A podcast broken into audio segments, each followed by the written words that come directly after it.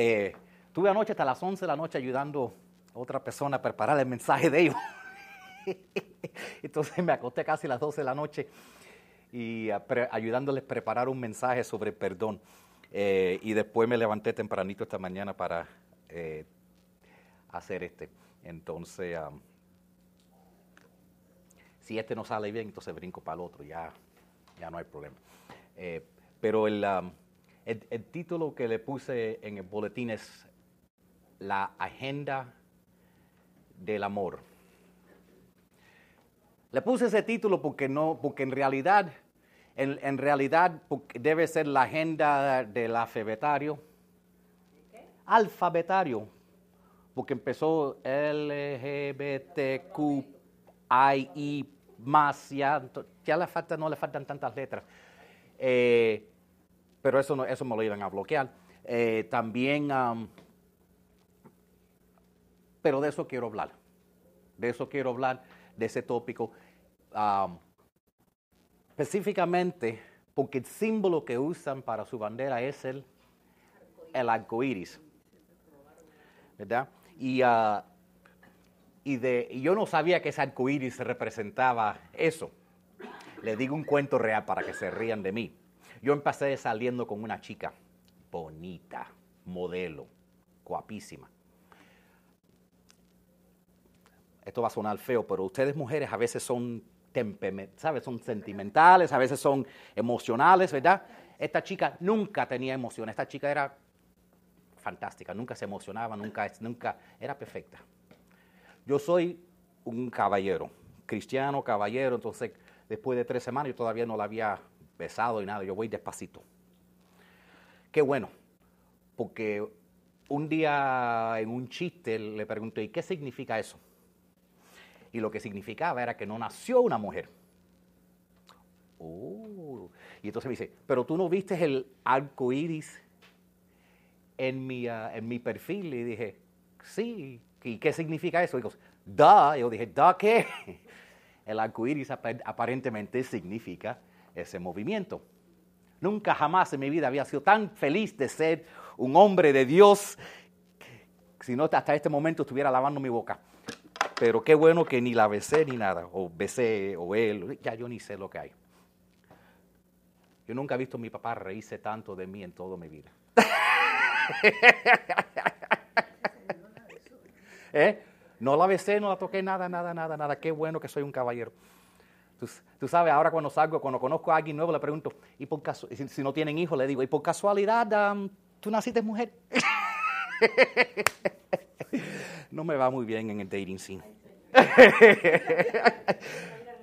Ah, es que ahora estoy, ni- ahora estoy que ni sé qué hacer. Espera que Él te la va a mandar la perfecta. Amén. Necesita la ayuda idónea. Amén, amén, amén. Vamos a orar por él. Amén, amén, amén, amén. Eh, pero eso es lo que está pasando en nuestra cultura, tú sabes. Y, esto que voy a compartir no es político, ¿ok? No es político, no se trata de, de odiarle a nadie, pero se trata que yo creo que esto es espiritual. Porque cuando estamos hablando de algo que está yendo directamente en contra las creencias cristianas y bíblicas y haciendo una burla de ellos, entonces estamos hablando algo. La cultura va a ser siempre lo que la cultura es. Pero el momento, aquí está la situación que tengo yo. ¿ok? Y, y- y quiero dejarles saber que, que- que con mi amiga, amigo, lo que era, eh, yo la ayudé. Yo no dije, yo no le, yo no le rayé un piñazo y le dije, ¿cómo me vas a secar? No. Yo le ministré. Se ha quitado los senos. Está yendo a la iglesia. So, y lo bueno es que nunca, nunca completó la última parte de la cirugía. Entonces había esperanza para hacer el regreso. Pero, um, porque ahí está el punto. Y, vamos a tocar eso, que estamos hablando de, fuerzas espirituales. ¿ok? Y lo que más que yo tengo un problema con es cuando esta, esta cultura empieza a infiltrar a nuestros hijos y nos empieza a- los empieza a confundir. Y esto es una agenda demónica que quiere ir contra nuestros hijos. ¿ok? Y lo que quiere hacer es entrar sobrepasar las enseñanzas que nosotros les queremos dar como, como un tío, como un padre, como un abuelo, y tomarlos en una edad cuando ellos son como esponjas. Cuando son chiquiticos son como una esponja y recogen todo. Pásate el día al lado de un muchacho diciendo malas palabras y tú vas a ver qué rápido te las sueltan en el momento más inoportuno en la, iglesia para avergonzarte. Y entonces, eh, la misma gente de Disney, ya yo no puedo llevar a mis hijos a ver una película de Disney porque yo no quiero ver, yo no quiero ver el superhéroe besando al otro superhéroe. Tú sabes, yo no quiero ver, eh, eh, yo no quiero ver eso. Por eso la última película que, que, fui a ver creo que fue Mario, porque fue una película de un muñequito sin una agenda metida. Pero todas las otras películas que he visto, las superhéroes mujeres que se besan las mujeres, los hombres se besan los hombres. Yo digo, ¿qué le han hecho a Superman?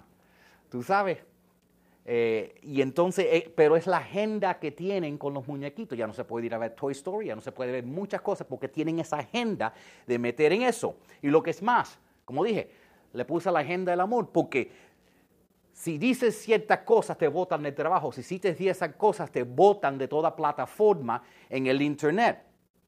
Y también te ponen una etiqueta como si eres alguien que odias, que eres racista, que estás provocando, que quieres causar, eh, causar problemas. Y la verdad es que hay que decir la verdad. Sea o no que le moleste a la gente. Aunque la gente trate de pintarte como tú eres una persona mala, pero nosotros como cristianos tenemos que hablar lo que la palabra de Dios dice. Y, y quiero decir algo, esta iglesia existe para más que las personas que son cristianas.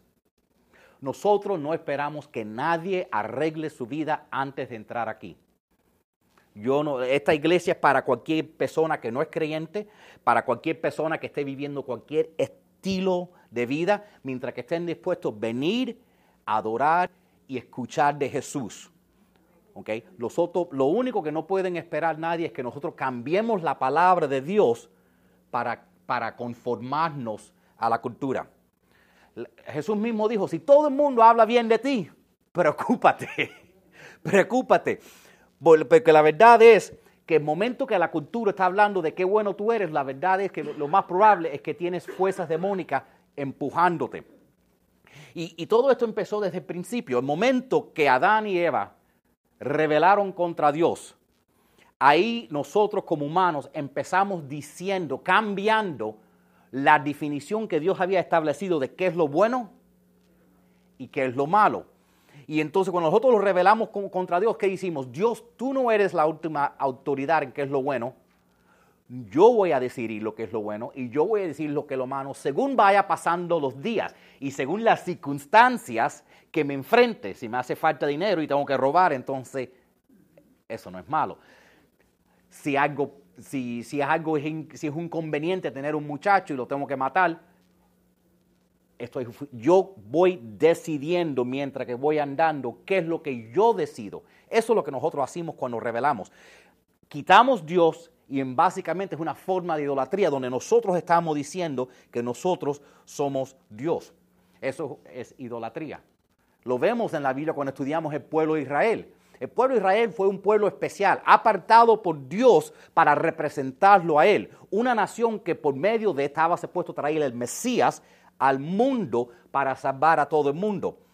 Ahora, si leemos el Antiguo Testamento, vemos que el pueblo de Israel constantemente estaba tentado con los dioses de otras naciones. A veces cuando leemos la Biblia, la gente eh, dice, pero ¿por qué el pueblo de Israel no se podía mezclar? No era que, no era que Dios era racista, era que no se quería que se mezclara las creencias.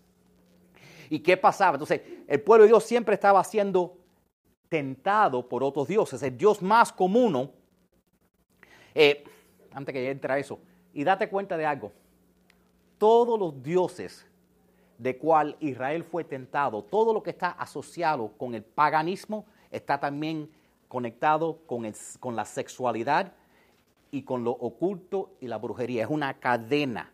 Brujería, sexo, idolatría, todo eso está conectado porque ese es el camino que te quiere llevar. Y entonces, uno de los... Ah, ¿Y por qué? Ven que estoy... me pone a pensar, ¿por qué es que el diablo está tan interesado en el sexo? Piénsalo un segundito. Ni con mi mejor amigo yo, yo hablo del sexo. El sexo es algo que tú solo compartes con tu esposa o con tu esposo. El sexo es lo más íntimo, lo más sagrado que Dios ha creado. No es algo que tú compartes con, con tus padres, no es algo que tú compartes con tu mejor amigo, no es algo que tú compartes con nadie. Eso es algo que Dios creó que está supuesto a ser sagrado entre un hombre y una mujer y el diablo va contra eso directamente porque sabe que es sagrado para Dios. Y por medio de eso, del diablo ir atrás del sexo, los que pagan, y uno de los instrumentos que el diablo usa son nuestros hijos. Por eso que en las escuelas en este momento quieren desde chiquitico enseñarle de sexo. Y yo no, yo no creo que es justo que un, que un muchacho que ni debe estar escuchando esas cosas le estén dando un condón, le estén dando esto, le estén enseñando, tú sabes, dependiendo de su edad quizás, pero le quieren enseñar desde tan chiquitico cosas que no deben saber. A mí me gusta mantener los muchachos inocentes lo más tiempo posible. ¿ok? Ahora, Israel siempre estaba siendo tentado con, con estos dioses de otras naciones. Y uno de estos dioses más frecuentemente de cual Israel se enfrentaba con era el dios Baal. Era el dios que más ellos caían en adoración de Baal. Ahora, Baal era, estaba supuestamente casado con, con otro dios, ¿ok? Que era, ¿cómo se llamaba? Istar. Yo tengo que traducirlo en mi cabeza porque leo la Biblia en inglés. La diosa Istar. La diosa Istar es la diosa de, sedu- de la seducción, del sexo, de la hechicería. Ella es la diosa del sexo, de la perversión, de todo se puede, todo está bien mientras que es amor. Esos dos dioses se juntaron y tuvieron otro dios. Y el otro dios se llama Moloch. De los tres, Moloch era el peor. Porque Moloch requería sacrificios humanos. Y si tú le sacrificabas a una persona, Molec te daba lluvia, te daba éxito, te bendecía, contestaba tus oraciones. Entonces la gente sacrificaban sus hijos al dios de Moloch para que lloviera sobre sus cosechas, para que tuvieran éxito. El, el autor y rabino Jonathan Kahn eh, que escribió hace mucho tiempo un libro que se llamaba The, Harbinger Effect. Pero Jonathan Kahn, que es rabino, eh, tiene un libro que acaba de sacar que se llama El regreso de los dioses, Return of the Gods. Y en este libro él habla, él habla que estos tres dioses, después del tiempo de los grecos romanos, porque durante los, los griegos y los romanos, todo locura pasaba. Padres acostaban con sus hijos, e- era, todo pasaba. Pero después que la caída de esos imperios, estos tres dioses básicamente fueron eh, exiled, ¿ok? Fueron, tuvieron que, ¿eh? Exactamente, fueron exilados. Pero, ¿qué ha pasado? Estos tres dioses han regresado, ya no están exilados, han regresado a los Estados Unidos. Porque según los Estados Unidos ha ido apartando de los principios bíblicos, han dado una oportunidad para, para estos dioses venir. Date cuenta que, por ejemplo, hemos, estamos confundiendo, hemos bajado el valor de, de los hombres y subido el valor de los animales. ¿No me cree? Ma- mata a un dolphin y mira a ver si tú no vas a la cárcel. Mata a tu, tu bebé antes de nacer y mira a ver si vas a la cárcel. Claro que no. Una es, es legal matar un hijo, pero es ilegal matar un dolfín. A- amarra a tu perro a, la- al- al- a un árbol, deja tu perro en el carro mientras que entras un segundito en el carro. Tú vas a ver que vas a la cárcel más rápido de lo que tú te puedes imaginar. Entonces estamos mezclando. Va, el, el dios Baal regresó a los Estados Unidos el momento que los Estados Unidos quitó los diez mandamientos y paramos y lo hicimos ilegal a orar, orar en las escuelas y lo hicimos inconstitucional. inconstitucional. Su esposa Istar regresó en los 70 con el movimiento de la revolución sexual. Si se recuerdan, todo el mundo estaba haciendo drogas y todo el mundo se estaba acostando con todo el mundo. Y esto destruyó matrimonios, relaciones y, muchas cosas. Moloch, que, que requiere el sacrificio de niños. En esos días antiguos, mujeres tomaban sus hijos y se los sacrificaban al dios Moloch para que, su, para que hubiera, como dije, lluvia sobre sus granos y tuvieran éxito. Hoy en día en los Estados Unidos lo hacemos un poquitico diferente. Hoy en día, si tienes un hijo, te dicen, tú estás muy joven para tener un hijo. Piensa de la escuela, no vas a poder ir a la escuela, no vas a estudiar, no vas a poder ser abogada. Piensa todo el dinero que vas a perder si tienes un hijo. Piénsalo, elimínalo. Entonces, no es que te digan que vas a tener éxito si tienes un hijo, que es lo que decían en los tiempos antiguos, pero te dicen, si te quedas con el hijo, si no lo matas, no vas a poder tener el éxito. Si tienes un hijo, vas a tener que trabajar toda tu vida. ¿Y quién quiere trabajar toda su vida? Elimínalo. Eso es lo que decimos hoy, es la misma cosa. El hijo previene tu éxito. Elimina el hijo. Entonces estamos en un tiempo de idolat- de idolatría. Hemos, hemos cogido nuestro Dios, que es amor. hemos cogido nuestro Dios, que es amor, y hemos tomado el amor y lo hemos hecho nuestro Dios. Hemos cogido el sexo, que es algo sagrado, y ahora la cultura lo adora. Y, y hemos pervertido todo. Y, se nos hemos olvidado que no es que nuestro Dios no quiere que las cosas sean buenas, no es que nuestro Dios no quiere lo mejor para nosotros, pero que nuestro Dios sabe mejor. Yo sé que si tengo un niño de dos años no es bueno darle una pistola que, te- que le diga, corre, una pistola de verdad, corre para arriba, abajo a la escalera con él. No es una buena idea. Tú sabes, entonces nuestro Dios sabe que quizás algunas cosas, aunque sean divertidas para nosotros, no son la mejor idea. Y entonces nosotros hemos, eh, hemos hecho errores en, nuestra cultura y, Jesús dijo algo. Y estos errores, como dije, el que está pagando son nuestros hijos. Y Jesús dijo, mejor es que te barres una soga por el cuello a una piedra y te tires en el agua para, para ahogarte, a que hagas caer uno de estos chiquiticos.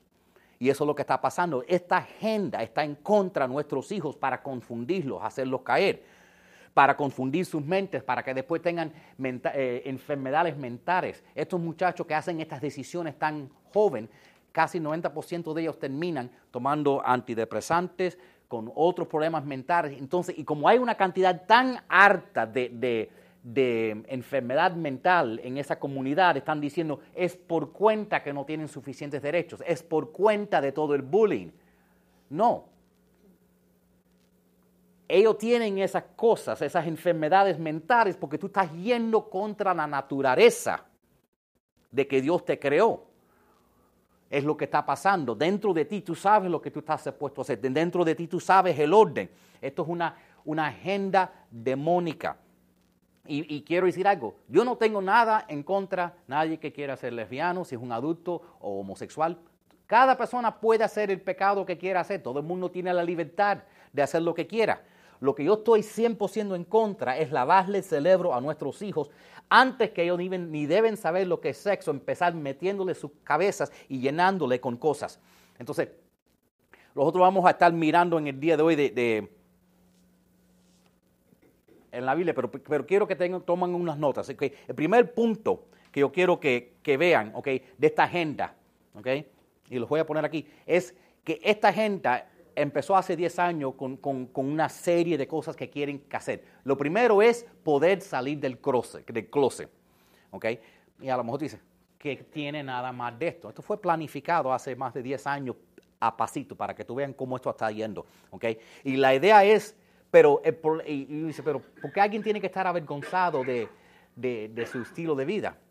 No hay nada malo con eso. El problema es que mira lo que hemos hecho. Hemos tomado el pecado y le hemos dicho a la persona, por el próximo mes, celebra pride, celebra tu orgullo a tu perversión, a tu pecado.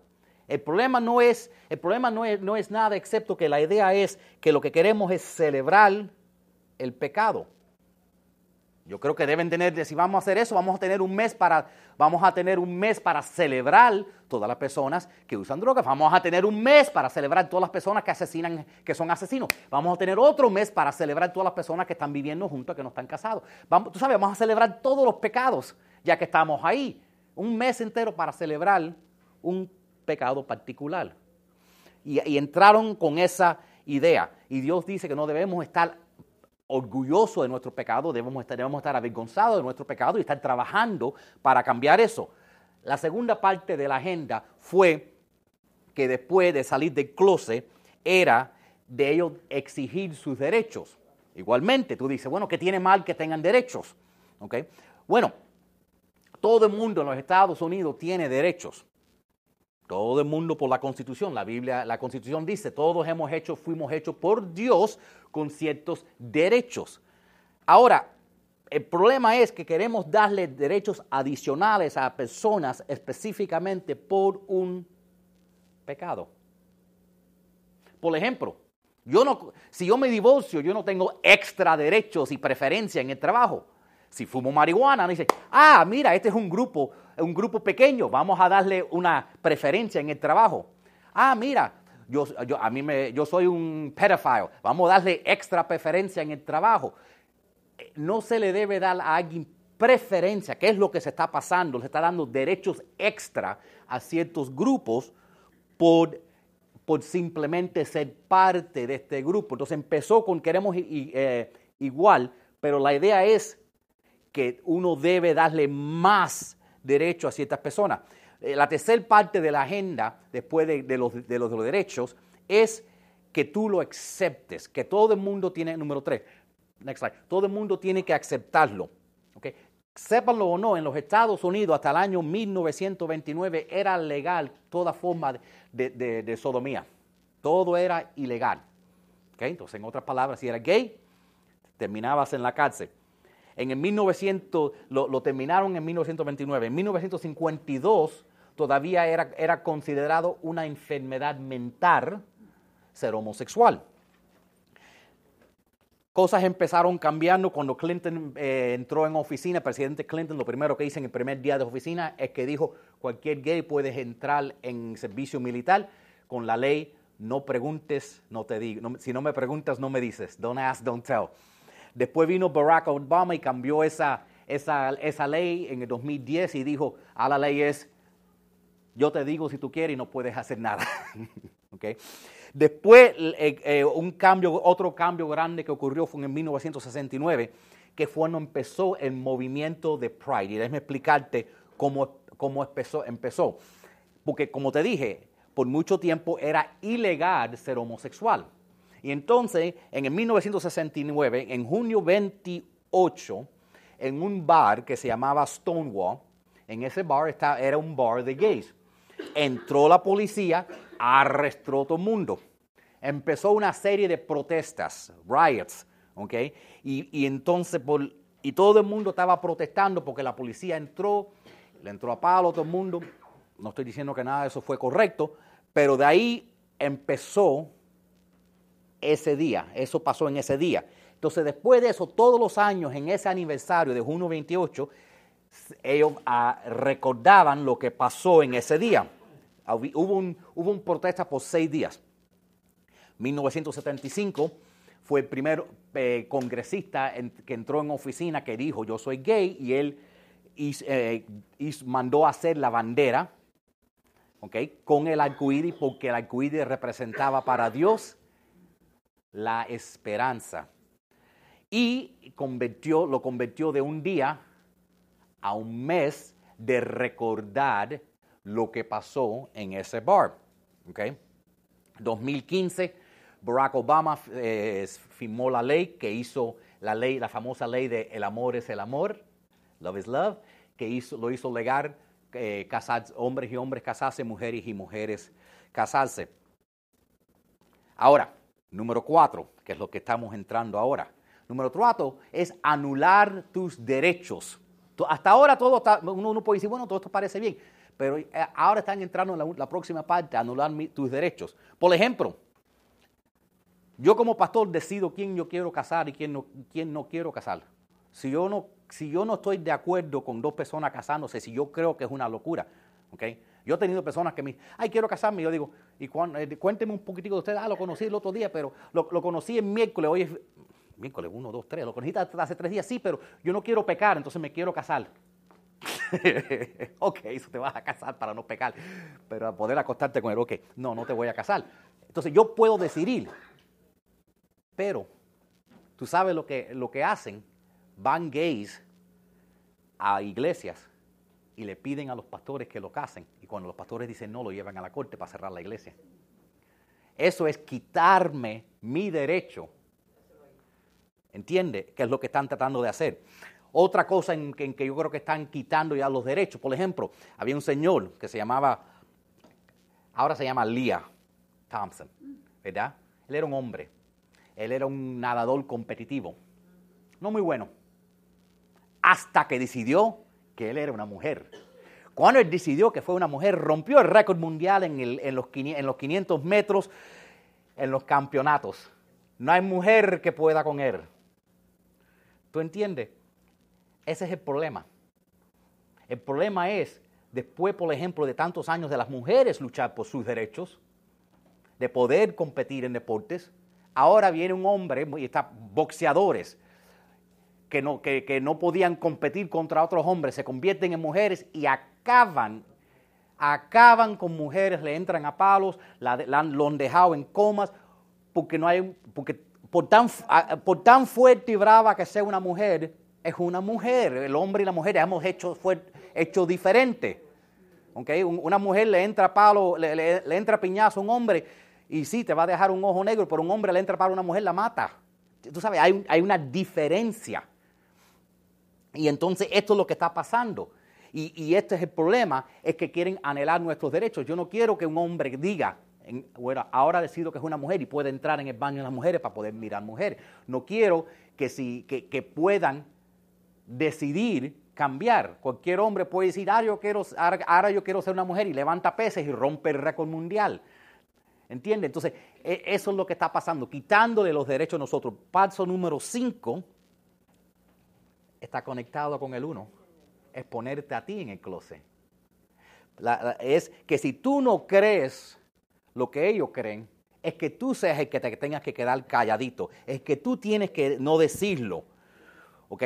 Porque, por ejemplo, en, en mi trabajo, si tú, no, si tú no respetas los pronombres de alguien, Hi, my name is Héctor, y yo voy por he, him, guy, sir.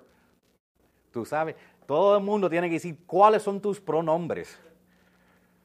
Ahora, ahora yo le chivo, no, mi nombre es Héctor y yo voy por los pronombres papi chulo. Ya para que no chiven. Porque eh, todo el mundo está escogiendo. Alguna gente han escogido que quieren ser gatos y tienes que respetar su decisión. ok, el problema que tengo con eso es que la primera, la, primera eh, cosa que está en la Constitución es que, es que todo el mundo tiene el derecho de poder hablar. Y el problema es que si ahora yo veo que alguien es un, es un hombre y dice, no, tú tienes que llamarme una mujer.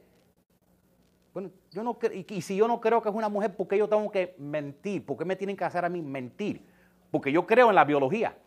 Yo creo en Dios, que, di- que Dios no dice que tú descubres tu género, Dios dice que Dios te da tu género. Entonces, si yo estoy forzado a creer lo que tú crees, que es una mentira, entonces ahora me están quitando a los, mis derechos.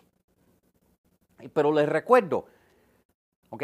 Y, entiendan esto, nosotros no estamos en guerra contra Target. ¿Ok? No, googlealo, el escándalo en Target. ¿Ok? Lo más cómico es las madres que veo llorando. ¡Ay, mi niño que es non-binary! ¿Qué- qué- ¿Sabes lo que es un niño non-binary? Que sí que no es ni varón ni hembra. Mi niño que no es binary ahora no ve el Pride display en el frente. Está atrás. Tranquilízate. Es el fin del mundo. No estoy en contra de Budweiser, tampoco. ¿ok? Aunque, aunque ya la gente no compra Bud Light. Porque Bud Light normalmente lo toman los hombres y los hombres quieren ver una mujer de verdad y no un hombre que dice que es una mujer en la cerveza. Pero como nosotros no, tomamos, no estamos tomando, entonces no hay problema con eso, ¿verdad? Eh, pero déjenme, como digo, les recuerdo que nuestra guerra es una guerra espiritual. Y vamos a mirar Efesios 6. ¿ok? Eh, la primera cosa que quiero que, entiendan es que esto es espiritual. Esto es mucho más espiritual que lo que parece. Desde la bandera eh, que, está conectada con, con- con el arco iris, esto está, son principados que están detrás de esto.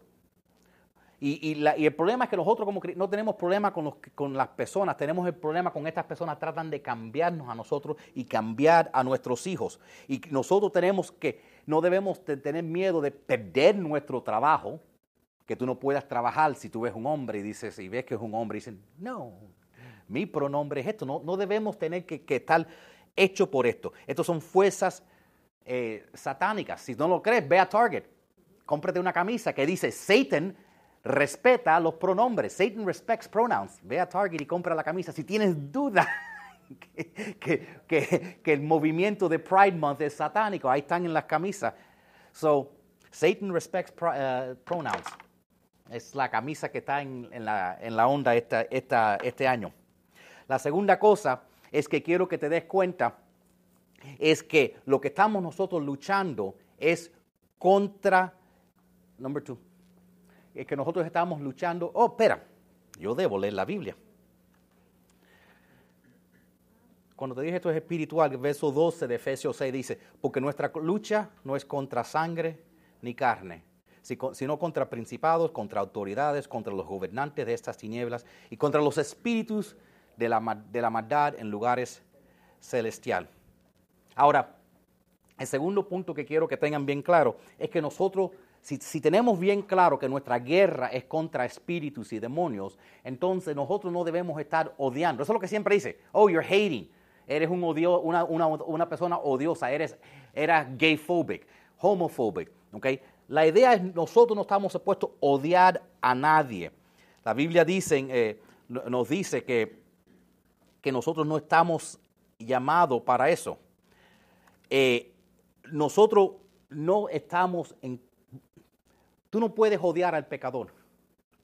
No lo hagas. Estamos supuestos a amar el pecador. Ahora, podemos odiar el pecado, pero no podemos, no podemos hacer la persona sentir que tiene que arreglar su vida para poder venir en la iglesia, porque no lo hacemos con más ninguna persona. Es muy común tener en la iglesia personas que estén viviendo juntos 20, 30 años, y como tú los ves que tienen hijos y nietos, nadie se le ocurre preguntarles si se casaron y llevan la vida entera viviendo juntos. Eso a veces pasa y nadie se le ocurre preguntarle. Tú sabes, si ven una parejita joven, dicen, ay, hay que preguntarle a la parejita joven. Pero si ven los viejos, ah, los viejos no pecan. Entonces, nadie le pregunta a los viejos. Pero si ves dos hombres sentados juntos, vamos a preguntarle a ellos. Entonces, esas, eso son lo que nos pasa. Y, y- y lo que está pasando es que si nosotros, eh, de- nosotros debemos estar en contra el pecado. Por ejemplo, si tú vas a un, doctor que es un oncologist, un oncolista, ese doctor está en guerra contra el cáncer. Y eso es lo que tú quieres. Tú no quieres un oncologist que diga, mira, nuestro punto, ya no estamos en lucha contra el cáncer, lo que queremos es vivir con el cáncer. No, tú quieres un doctor dice, no, no, vamos a picar, quemar, sacarlo, vamos a quitar ese cáncer y- y a eliminarlo. Tú quieres un doctor que esté en contra del cáncer. Pero queremos, pero nosotros, nosotros tenemos que estar en guerra contra el pecado, pero no en guerra contra la persona. El doctor no te está tratando de, no está tratando de matar a la persona, está tratando de matar el cáncer. Y eso es lo que tenemos que tener en cuenta, porque se nos hace muy fácil ver a alguien pecando y decirle, ah, you're disgusting. Bueno, a lo mejor lo que está haciendo la persona es, es disgusting, pero no significa que la persona lo es, ¿entiende? Eh, eh, y eso es lo que tenemos que dar, es poder separar lo que está haciendo con, de la persona. Y, eso, y, ahí es- ese es el enfoque que te quiero hacer, trata de separar las dos cosas. Porque la persona está haciendo eso y quizás no sabe lo que está haciendo. Recuérdese cuando, cuando mataron a Jesús, dijo, Padre, perdónalos. Porque ellos no saben lo que están haciendo. Y, y la Biblia quiere, y Dios quiere, por eso mandó Jesús, quiere ganar a todo pecador. Lo que, si, yo viera cuando esa persona, ¿verdad? Con esa muchacha hombre o lo que sea, si yo le hubiera dicho, oh my God, ¿por qué no me dijiste? Ah, nunca hubiera hecho un impacto. Pero como, empecé- como le seguía hablando de Dios, como no lo odié, le dije, no, pon- no hay futuro con nosotros, pero no lo odié, entonces la persona, entonces pude seguir ministrándole. Entonces eso es lo que nosotros tenemos que estar, es poder separar el pecado de la persona y amar a la persona aunque estemos 100% de acu- desacuerdo con lo que la persona esté haciendo. Ok. Número tres, la tercer- el tercer punto es que nosotros tenemos que tomar una posición firme. Verso 11 dice, vístanse de toda la armadura de Dios para que puedan hacerle frente a las intrigas del diablo. ¿Y, y cómo podemos nosotros estar, estar firmes? ¿Cómo podemos ir en contra de esto? Número uno, vota con tu cartera. Vota con tu cartera. Yo no estoy de acuerdo con las películas que está sacando Disney. Yo no voy a ver películas de Disney. Si tú tomas cerveza y no estás de acuerdo con, con que un hombre se convierta en una mujer, no compres Budweiser Light. ¿Tú entiendes? Vota con tu cartera. Ahora, vamos a ser honestos.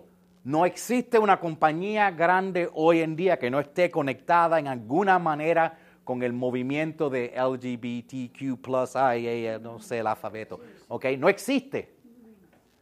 Pero hay quizás algunas donde, por ejemplo, eh, yo tengo un problema con Disney porque, tú sabes, eh, es que lo están metiendo en los muñequitos.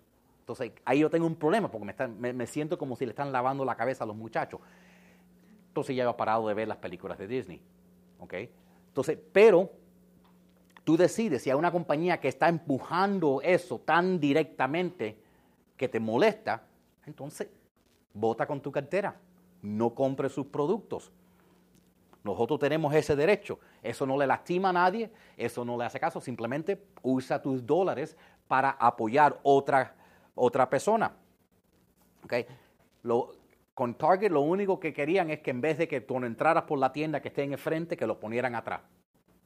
Y, y es lo que ha hecho Target. Simplemente porque la gente pararon de ir a Target, entonces Target dice, y si lo ponemos atrás, está bien. Solo no queremos entrar y ver Satan likes pronouns, la más que entras a la tienda. Y entonces, eh, eh, sí. No dejen que nadie te haga pensar que nosotros somos la minoría. Hay más cristianos que cualquier cosa, especialmente en en momento que sales de la Florida. el momento que tú sales norte de la Florida, ¿verdad? Que estás entrando en lo que le llaman el sur. Tienes que ir para el norte 12 horas para entrar al sur. Mi hijo está ahí arriba y dice, papi, aquí arriba todo el mundo estuvo en el servicio militar, todo el mundo tiene una bandera, todo el mundo va a la iglesia, todo el mundo tiene una arma. Algo bienvenido a los Estados Unidos de verdad. Miami no es los Estados Unidos, ese es los Estados Unidos. Ese es lo que le llaman el cinto de la, de la América, donde la mayoría de las personas van a la iglesia, aman su país, eh, eh, esos son los valores que esta nación fue creada. Lo que pasa es que aquí en Miami eh, es una locura. Pero la segunda cosa que tú puedes hacer es votar con tus votos.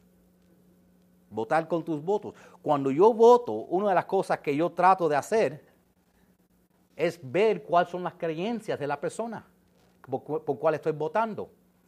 Los otros siempre, yo no, yo no estoy para ningún partido. La verdad es, eh, yo antes evitaba los partidos y antes votaba por los independientes.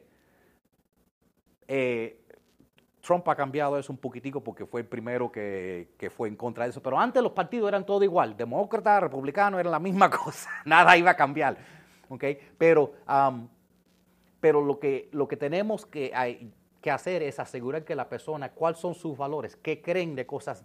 Por ejemplo, ¿está esta persona para o en contra el aborto? O en otras palabras, está para o en contra el dios Molech que es, que es el Dios a cual se Cuando tú estás sacrificando tu hijo que no ha nacido para tener una mejor vida, ese es el Dios a cual se lo estás sa- sacrificando. ¿Ok? Y, entonces, y no dejemos que el enemigo nos calle. Nosotros podemos votar por quien queremos votar. ¿Ok? Y, y- y nosotros, nosotros como iglesia tenemos que poder hacer lo que queremos hacer.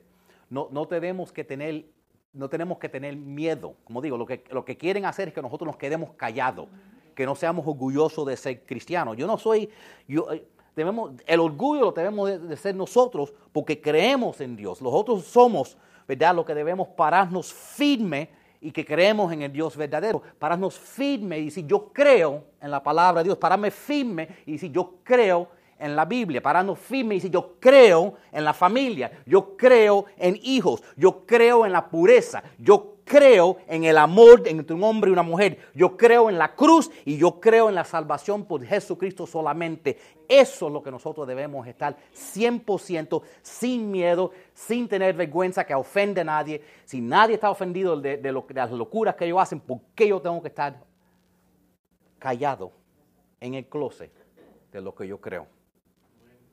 Próximo, próximo punto es nosotros ponerlo la armadura de Dios espiritualmente.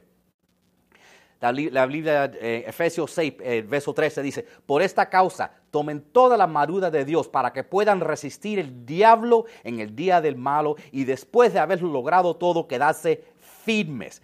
Permanezcan pues firmes, ciñados con el cinturón de la verdad, vestidos con la coraza de justicia y los calzados de sus pies con la preparación para proclamar el evangelio de la paz. Y sobre todo, álmanse con el escudo de la fe con que podrán apagar todos los dardos de fuego del maligno. Y tomen también el casco de la salvación y la espada del Espíritu Santo, que es la palabra de Dios. Tú, si vas a tomar una posición firme, si te vas a parar por esas cosas que dice, no te pares desnudo.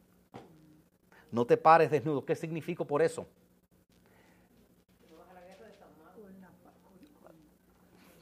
Déjame explicarte. Si estamos enfrentando poderes espirituales, esos poderes, esos demonios, principados, ven lo que tú haces cuando estás solo. Ven lo que hacemos cuando pecamos. La razón que yo hablo de demonios y de espíritus y de guerra espiritual no es para ser controversial. Es porque tú no puedes enfrentar el diablo si el diablo tiene derecho a ti. Si vamos a estar firmes contra estas cosas, as- nosotros tenemos que tratar.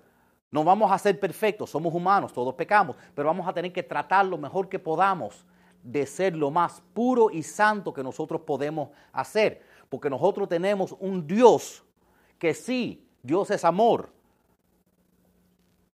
pero también Dios es justicia. Y, y- mira, y esto, mira lo que nos pasa. Mira lo que nos pasa. ¿Ok?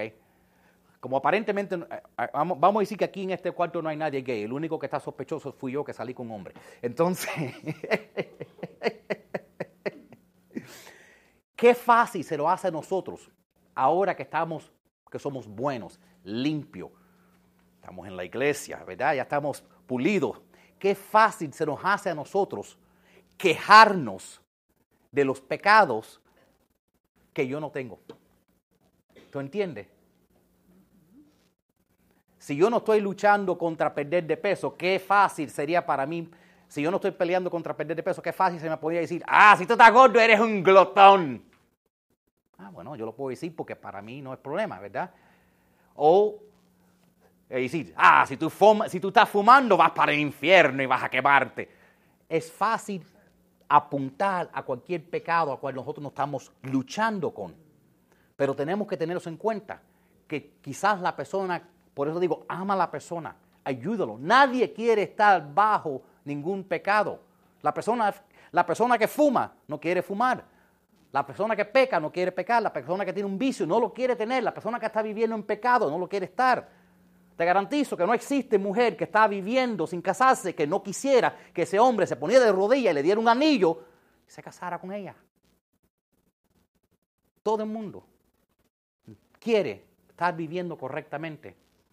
Lo que pasa a veces se nos hace fácil levantar la nariz y decir, ah, por lo menos el pecado, si estamos robando, entonces no vamos a hablar de eso, tú sabes. Pero el pecado que no estemos cometiendo se nos hace, si llegamos temprano, es un pecado llegar tarde. Sea lo que sea el pecado. No ven que yo nunca hablo de la gente llegar tarde, ¿verdad? Ah, porque siempre estoy llegando tarde, excepto a la iglesia. Pero es que nos hace tan fácil apuntar el dedo a lo que nosotros no comentemos. ¿ok? Y, lo que yo los quiero animar, ¿verdad? Es que ponerlos la armadura de Dios para estar bien con Dios cuando nos enfrentemos con cualquier desafío que tengamos que entrar contra la cultura. Entonces, lo que los quiero animar a nosotros para ser más humildes. Nosotros necesitamos ser como cristianos más puros. No debemos a- mantener la nariz en el, aire y decir, ay, yo soy mejor que tú.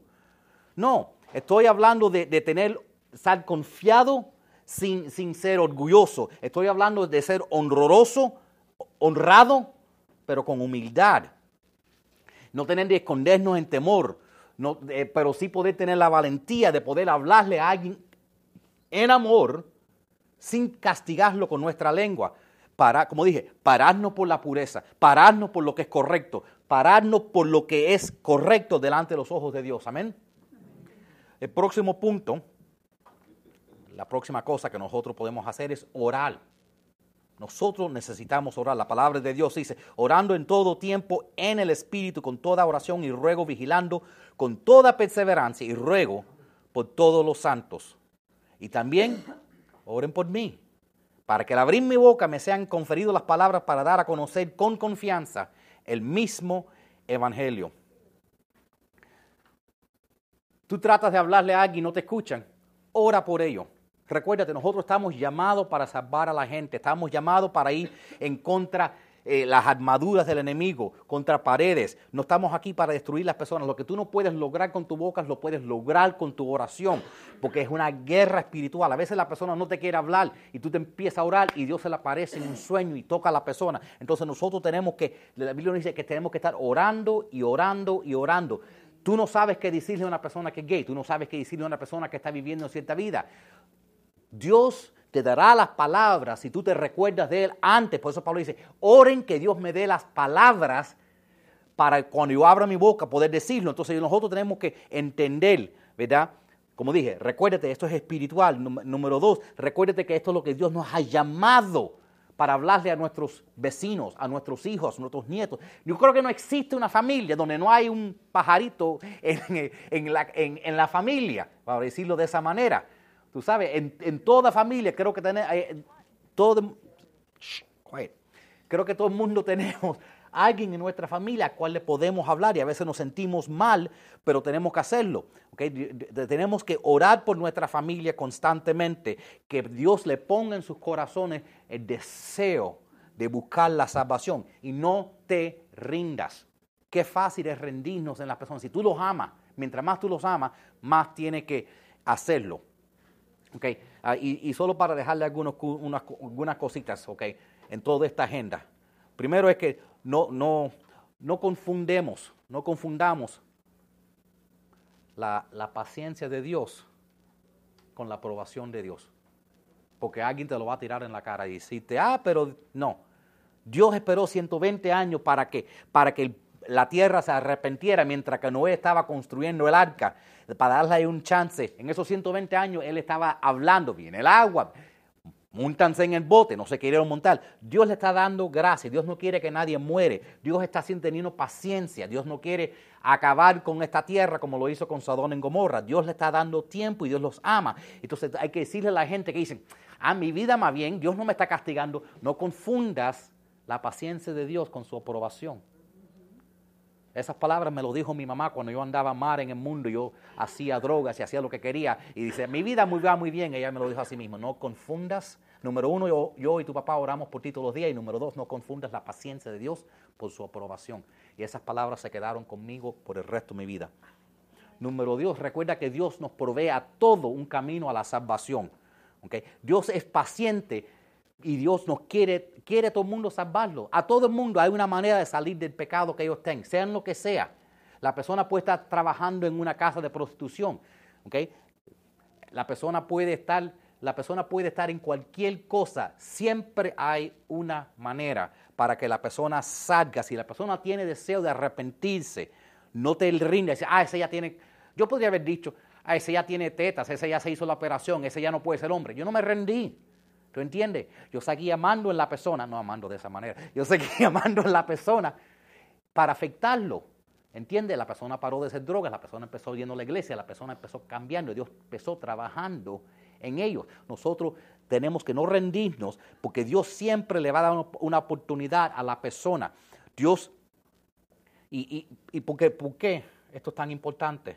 Es tan importante porque la número tres, que Dios nunca, Dios no quiere tolerar el pecado. Todo pecado va, tarde o temprano va a tener su castigo.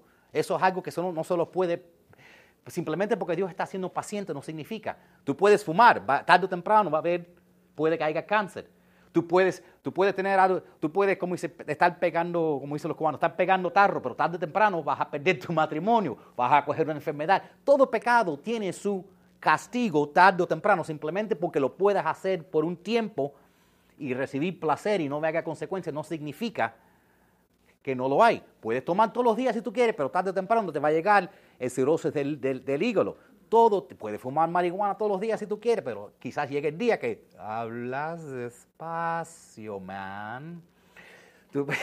cuando se te va quemando los, los, glóbulos. Las personas, eh, eh, eso, algunas personas que conozco han fumado marihuana toda su vida, llevan 40, 50 años y dicen que, que no lo han afectado, pero cuando hablo con ellos digo, ¿y por qué tú hablas tan despacio siempre? Pues creo que se le han quemado todas las células del cerebro. Tú sabes, ya, entonces ya son, yo tengo un, yo tengo un tío que, que fue alcohólico por muchos años, ya no toma. Pero parece, te parece que está borracho, porque ya se le ha quemado tanto las células que ya está como si está borracho cuando no está borracho. Y lo mismo pasa con ciertas drogas. Tú lo haces tanto tiempo y, ya vas destruyendo el cerebro. Todo pecado tiene su consecuencia. Entonces no podemos olvidarnos de eso. Dios, pero Dios siempre provee la manera de salir. En los tiempos de Noé hubo, hubo el arca, siempre va a haber una salida. ¿okay? Jesús nos dio la cruz para nosotros salir, nosotros tenemos que encontrarlo, pero en esa arca, esa arca que hizo Noé, había una sola puerta. Y llegó el día que esa puerta cerró. Y cuando cerró la puerta, ya era muy tarde tocar.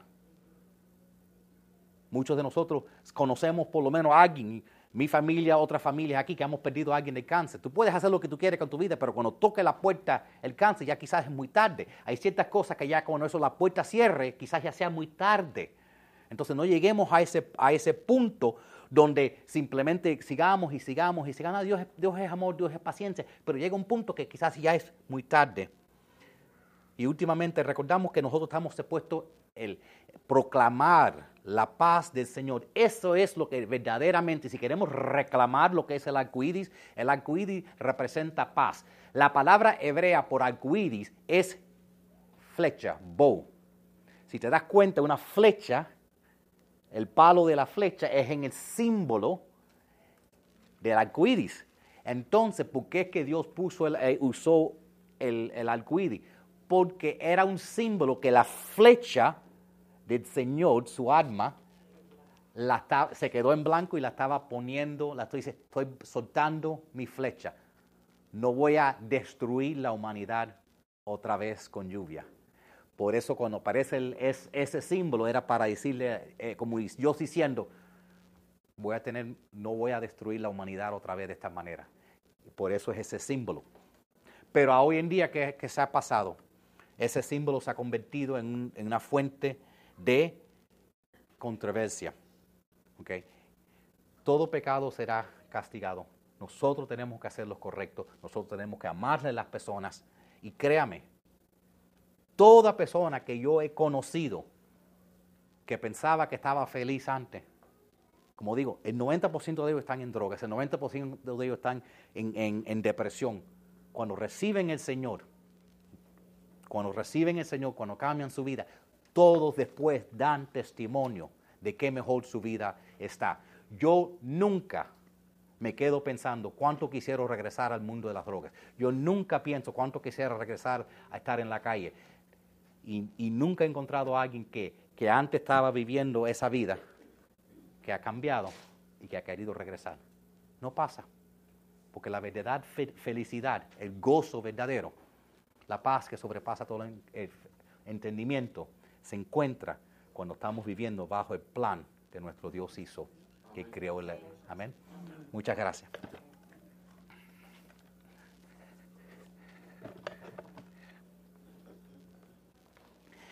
Voy a pasar esto, no sé.